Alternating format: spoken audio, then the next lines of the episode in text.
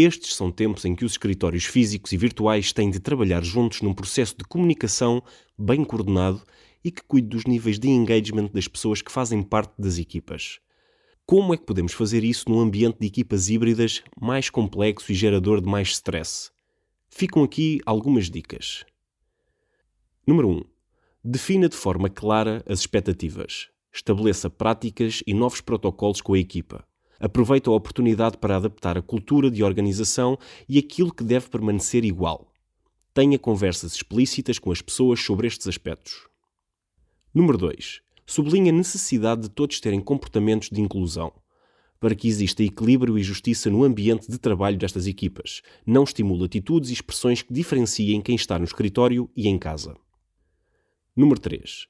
Construa um ambiente divertido. Procure ter um tempo em que não há agenda nem tarefas para debater.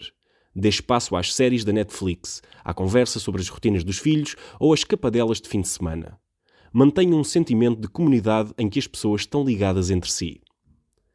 Número 4. Seja humilde e tenha paciência. Esteja presente e acompanhe passo a passo as suas pessoas. Seja ágil e adapte-se rapidamente. São novos tempos que exigem de quem lidera atitudes distintas que vão moldar o futuro.